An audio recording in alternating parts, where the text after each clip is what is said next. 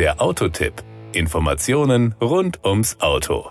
Nachdem wir gerade kürzlich über den Citroën Mehari gesprochen haben, der 1968 das Licht der Automobilwelt erblickte, machen wir Ihnen heute mal ein X vor. Also kein X für ein U, wie man so schön sagt. Das X steht beim Citroën C5X für Crossover. Übrigens, falls es Sie interessiert, diese Redewendung geht auf die Römer zurück, bei denen Buchstaben für Zahlen stehen. Das Outfit. Mit dem neuen Flaggschiff C5X bringt Citroën frischen Wind in die Oberklasse. Der C5X hat ein unverwechselbares Design, das typische Attribute von Limousine, Kombi und SUV geschickt miteinander verbindet.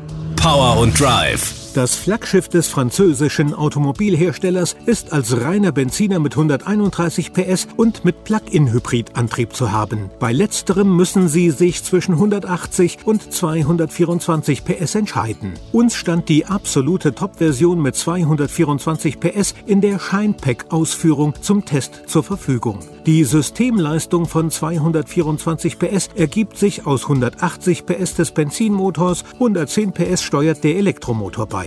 Die Beschleunigung von 0 auf 100 km/h wird in 7,9 Sekunden erledigt, die Spitze bei 233 km/h erreicht. Der kombinierte Kraftstoffverbrauch nach WLTP liegt auf 100 Kilometern Fahrstrecke bei 1,2 Litern. Das entspricht einer CO2-Emission von 27 Gramm pro Kilometer. Der Stromverbrauch nach der gleichen Messmethode beträgt 14,5 Kilowattstunden auf 100 Kilometer. Und auch die rein elektrische Reichweite habe ich für Sie. Es sind 63 Kilometer. Alle Modelle haben übrigens eine 8-Gang-Automatik serienmäßig. Die Kosten.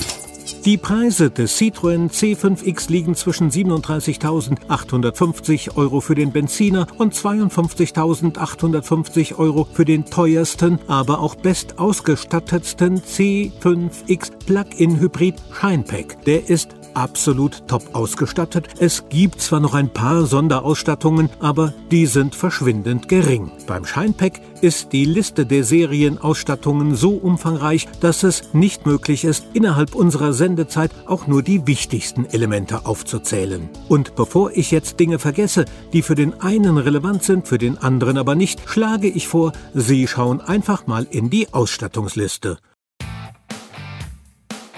Das war der Autotipp. Informationen rund ums Auto.